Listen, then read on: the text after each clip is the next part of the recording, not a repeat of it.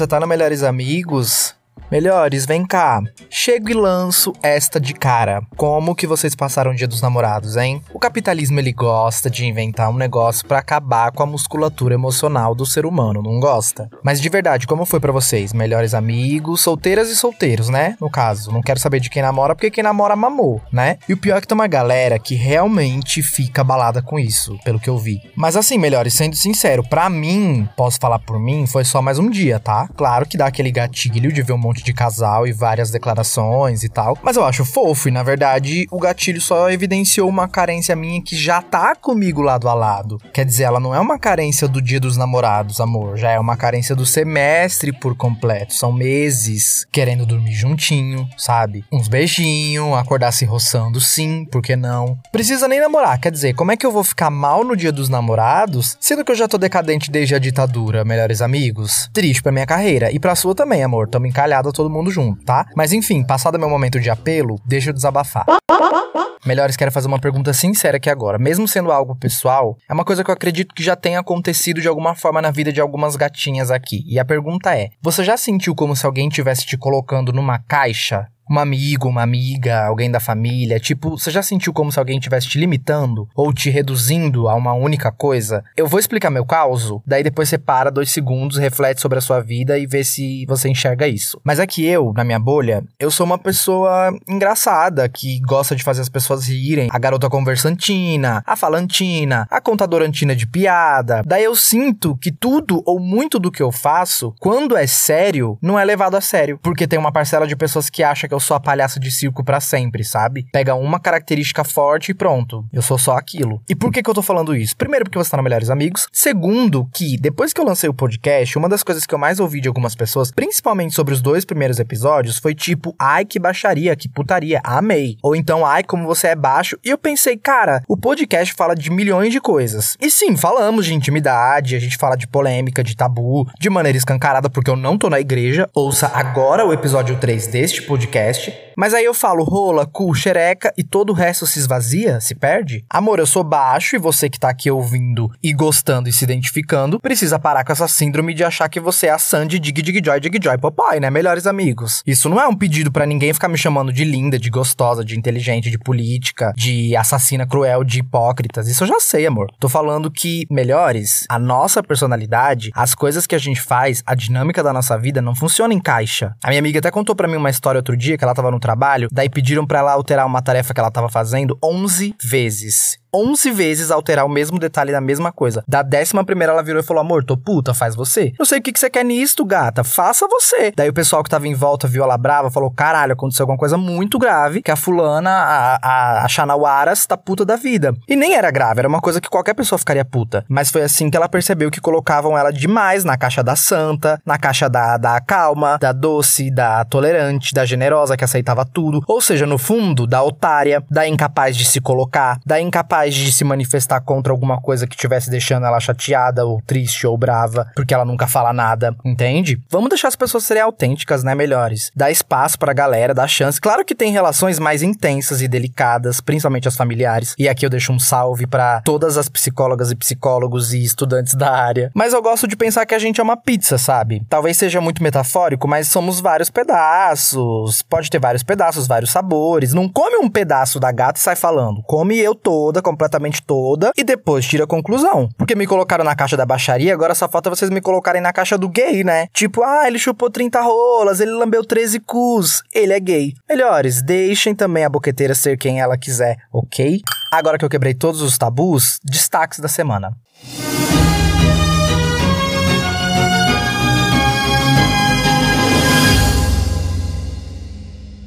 Boa noite. Está previsto para outubro de 2022 o possível final do apocalipse no Brasil. Por hora, burros e jumentos continuam saindo às ruas montados em suas motocicletas e no último fim de semana, curiosamente intercalando com as datas das manifestações contra o governo atual, uma nova movimentação protagonizada pelo gado aconteceu em São Paulo. Despresidente do Brasil, Jair Bolsonaro, afirma que, se o PT voltar, haverá maconha no Palácio do Alvorada e continua seu discurso dizendo, abre aspas, maconha no Alvorada não pode, mas cocaína, broderagem e banheirão comigo e com meus apoiadores está liberado. Acabou a mamata, mas a mamada não pode parar. Fecha aspas e faz símbolo tosco de arma com as mãos. Ronda Ostensiva Tobias de Aguiar, mais conhecida como Rota, o grupo policial de São Paulo responsável por matar gente pobre e fazer manutenção da estrutura racista brasileira, que é força motriz do genocídio da população preta, está sem matar nenhum cidadão ou cidadã desde o dia 31 de maio de 2021. O motivo de tal fenômeno é um programa tecnológico no uniforme dos assassinos é, dos policiais, que consiste basicamente em uma câmera instalada na farda que registra todo o turno da operação e capta as movimentações da tropa. Sendo assim, a rota não pode mais matar, dando a desculpa de que traficantes deram início a uma troca de tiros do nada, pois agora as suas ações estão sendo gravadas. Risos. Psiquiatras afirmam que, por conta deste novo sistema, a saúde mental de muitos policiais está comprometida, pois não podem mais saciar suas necessidades emocionais e viscerais de matar gente preta, pobre e nem inocentes. Fontes anônimas, porém muito pertinentes e óbvias, me revelaram que alguns policiais sentem coceira nas mãos quando se deparam com algum jovem preto pelas ruas da cidade, pois tamanha é a vontade de colocar o dedo no gatilho do fuzil e atirar. Volto semana que vem com mais notícias, com más notícias, mas espero antes que o planeta Terra exploda, porque eu simplesmente cansei.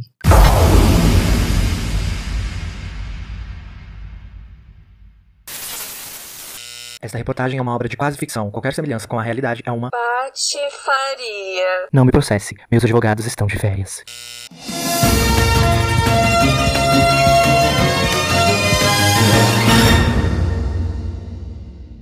É como diria Carol Conká, né, melhores? Minha língua é igual a um chicote. Chiplar, chiplar.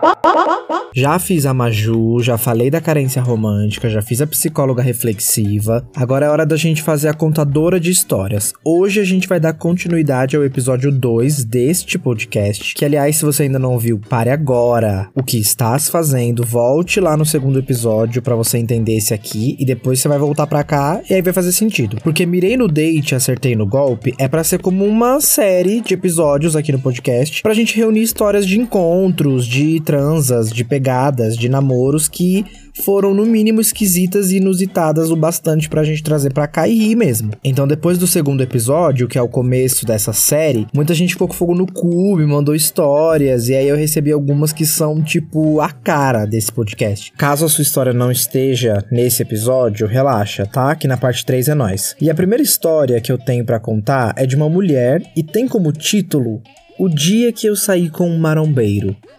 E essa história, melhores amigos, Aconteceu mais ou menos assim.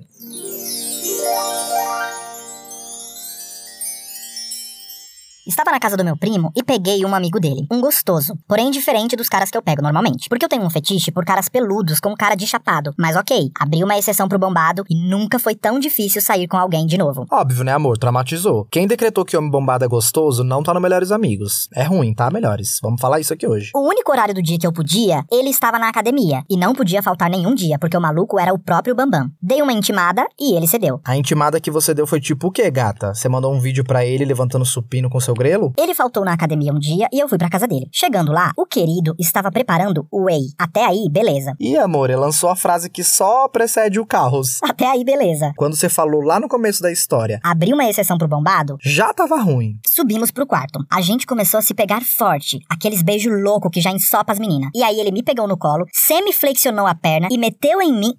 Não. Ah, não, não, me. Não, melhores, melhores amigos, eu não tô lendo isso aqui, não. Meus olhos ardem, meus olhos sangram. Melhores, ouve isso aqui. Me pegou no colo, semi-flexionou a perna e meteu em mim fazendo agachamento e braço. Não, melhores, não, não, não, não, não. Amor, isso aqui é a história pro destaques da semana, gata. É tragédia. O cara comeu você e malhou comendo a sua xereca. Gente, melhores, não. Morrer deve ser mais gentil. Não é fique. O maluco deixou deixou de ir pra academia, mas sem luta não há glória, né? Como se não bastasse, ele contava e soltava um gemido escroto que só me fazia pensar em Brrr. Eu fiquei ali, sendo um brinquedo de amar, até meu primo chegar avisando que a minha mãe tava me procurando. Foi a deixa para eu me vestir em 5 segundos e vazar da academia do sexo. Primo merecedor total de um prêmio Nobel da Paz, né? E o melhor é que você ainda conseguia pensar, minha amiga querida. Você assimilava seus pensamentos. Eu, nessa situação, melhores, eu ia ficar em silêncio, apenas me concentrando em não convulsionar. É por isso que eu amo uma frase que eu aprendi na terapia, que é: todo excesso esconde uma falta. Amor, muito treino, muita academia, muito próprio corpo, sabe? Muita obsessão. Tá tentando tapar qual buraco interno, ô, ô, minha linda rosa juvenil? Porque parece que o cara que é viciado nessas coisas, ele vai ficando gigante por fora, mas aí vai esvaziando por dentro, né, melhores? Vamos cuidar do corpo, vamos malhar, vamos se exercitar, mas se até na hora de se relacionar você tá lá só pelo seu corpo, gata, vou te lembrar que quando você morrer você vai virar terra, tá? As baratinhas que vai te comer, bicha. A senhora não vira montanhas rochosas, não. A senhora não vira grutas cristalinas, não, louca. E você, doido, peludo, que tá ouvindo esse podcast aqui, manda uma DM pra minha amiga, do Melhores Amigos, que foi dar a xereque e, e, e deu um dia de treino pro grande maromba. E você magrelo também, de repente, você que tem um buchinho, você que é peludo também, ou liso, você que tá um mês ou desde o ano 1 da pandemia sem tomar banho, manda uma DM pra mim, amore. Te quero. A próxima história que a gente tem é de um gay. Bom, basta juntar as viado e você já tem histórias que não se pode contar nem perto de menores de 95 anos, né? Eu sou gay, então eu posso falar isso, tá? E essa história aconteceu mais ou menos assim.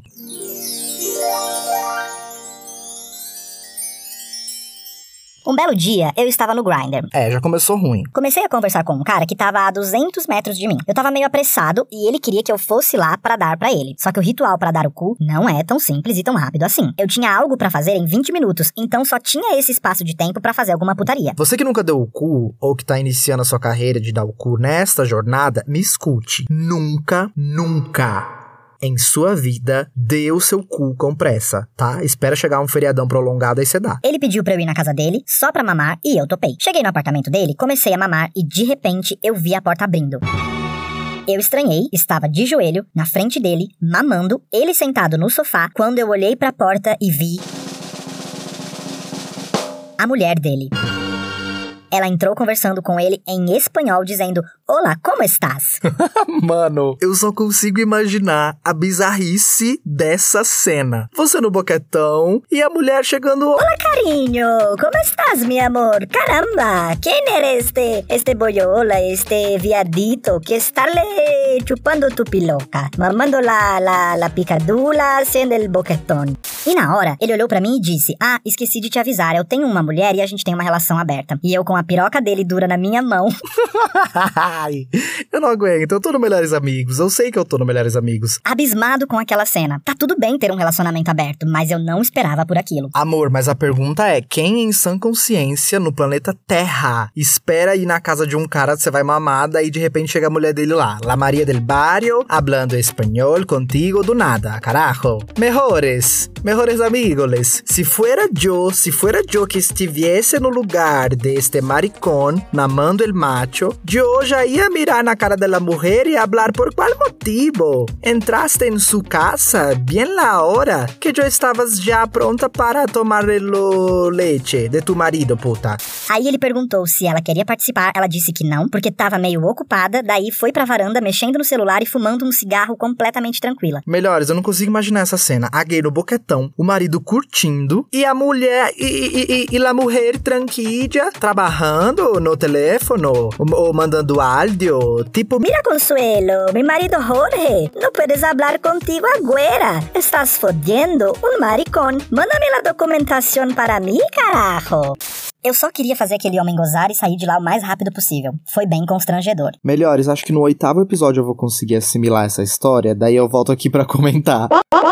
Me, melhores amigos, a terceira e última história é a história de uma mulher, mais uma mulher, e me parece que é bem daquelas que a gente sonha em viver em algum momento da vida, sabe? Só pra gente ter nos nossos arquivos de coisas que a gente fez. Essa história aconteceu mais ou menos assim.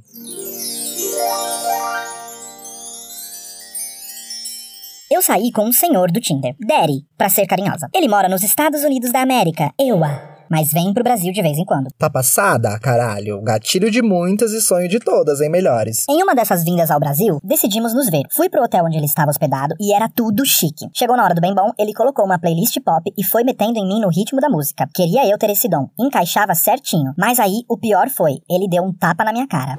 É aquele ditado, né, irmã? Pra você é o inferno, pra mim é o paraíso.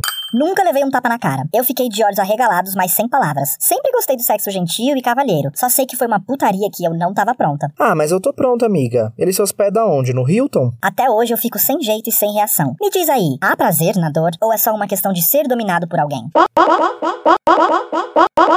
E aí, melhores, ela lançou, hein? Me diz esta, aqui hoje no Melhores Amigos. Há prazer na dor? Eu amo esse assunto, acho ele mega profundo, sou inclusive suspeito pra falar, porque eu curto uns tapas, tá? Vou me expor aqui hoje. Mas esse lance de dominação não se limita, né, somente a tapas. E às vezes um tapa isolado também não significa dominação necessariamente. Eu acho que essas coisas estão juntas, misturadas, mas elas não são só isso, né? Mas sobre o tapa especificamente, vamos lá. Ele tem a sensação física, o formigamento, né, a ardência de um tapa, independente se você tá com muito tesão ou não. É um tapa. Dependendo da força, vai doer. Mas também depende de como você enxerga aquilo, né? Ou da sensação que você tem com aquele movimento vindo daquela pessoa, naquele momento, daquele jeito, naquele lugar, sei lá. Tem gente que gosta de tapa de qualquer um e foda-se. E eu acho que varia muito de como cada pessoa se relaciona com esse lugar de se sentir dominado ou dominada, sabe? Mesmo que a grande maioria das pessoas pense e sinta a mesma coisa sobre isso. No fundo, cada um tem uma relação diferente com essas coisas, sabe? E melhores, tudo depende tanto de quem faz, não é? De quem recebe, do que, que as pessoas gostam, da química que você tem com aquela pessoa, da troca, da percepção que você tem da coisa, do tapa, né? Da, da dominação. Eu tenho uma amiga, por exemplo, que ela nem consegue fazer boquetão de joelho porque ela se sente submissa demais. Olha isso. Agora já tem outras que já fazem de joelho e que, inclusive, no meio do boquetão, a esposa do boy já entra no meio, como você viu aqui hoje no Melhores Amigos.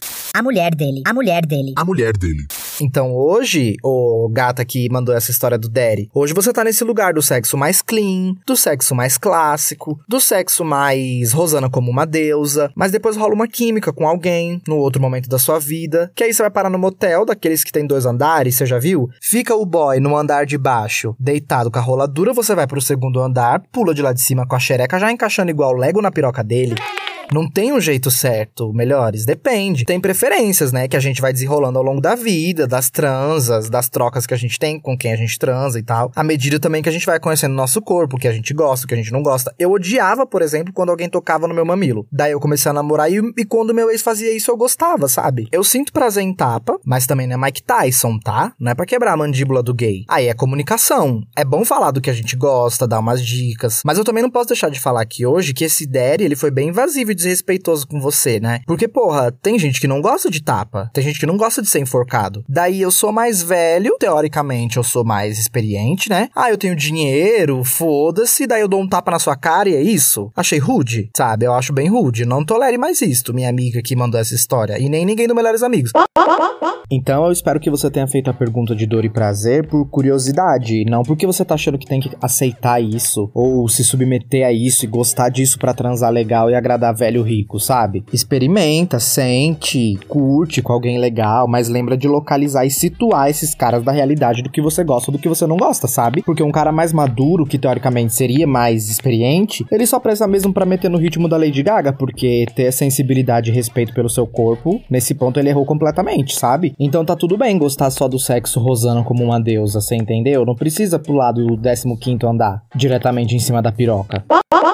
Mas ó, uma vez assisti um documentário de um ator pornô, e aí tem a entrevista de uma atriz pornô também, e ela fala que quem domina não domina nada. Presta atenção nisso, melhores. O dominador, vamos chamar assim, ele só faz aquilo que o dominado tolera ou pede. Ou seja, eu gosto de ser dominado, então eu quero, eu peço para ser dominado, eu sugiro isso. Eu, no mínimo, te dou a entender verbalmente ou na troca ali sexual que eu gosto de ser dominado. E o outro faz o quê? Obedece e domina. Então foda-se se ele tá me amarrando no teto e me deixando imóvel no, no lustre, sabe? Foda-se que ele ama tá naquela posição de dominador e que foi ele que propôs aquilo. Ele só tá fazendo aquilo que eu permiti, que eu pedi, que eu quis, que eu deixei, que eu quero. Não no caso desse Derry, né? Porque ele foi completamente invasivo. Mas eu deixo essa pergunta pro melhores. Quem domina, na verdade, me? Fique com esta.